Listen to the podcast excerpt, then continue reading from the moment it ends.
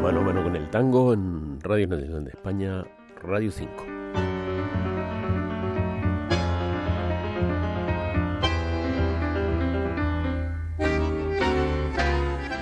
Escucharemos completa otra versión por la efímera orquesta de Sebastián Piana que dijimos en alguna ocasión tuvo más presencia como compositor en la historia del tango, una presencia destacada y de firmeza inconmovible. Nació en 1903 y falleció en el 1994. En su dilatada vida, siempre relacionada al tango y al ánimo de enriquecer técnica y armónicamente su música, Sebastián Piana también hizo temas para película, como ejerció el magisterio en numerosos ejecutantes. Pocos temas grabó con su orquesta, que también duró escasos años, desde el 40 al 44.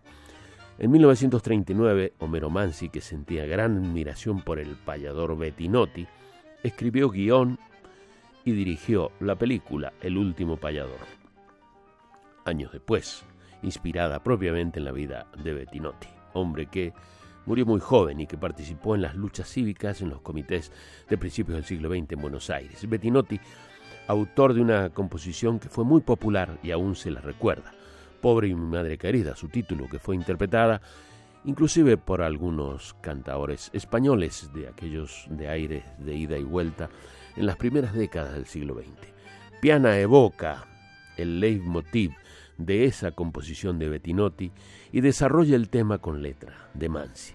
La formación y el espíritu orquestal suyo responde a la tendencia de la milonga candombe que él impulsaba. Escucharemos su orquesta en esta grabación con la voz de Alberto Rivera. Bettinotti, precisamente, es el título.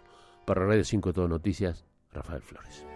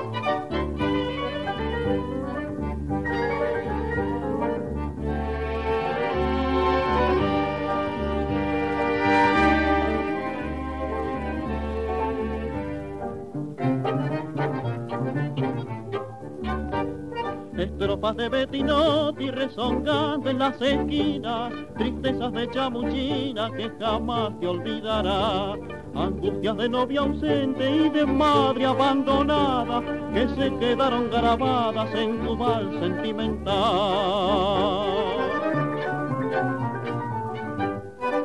Mariposas veanas negras volando en el callejón, al rumorear la bordona junto a la paz del malbón, y al evocar en la noche sombras que el tiempo llevó, van que el olvido las mentas del payador.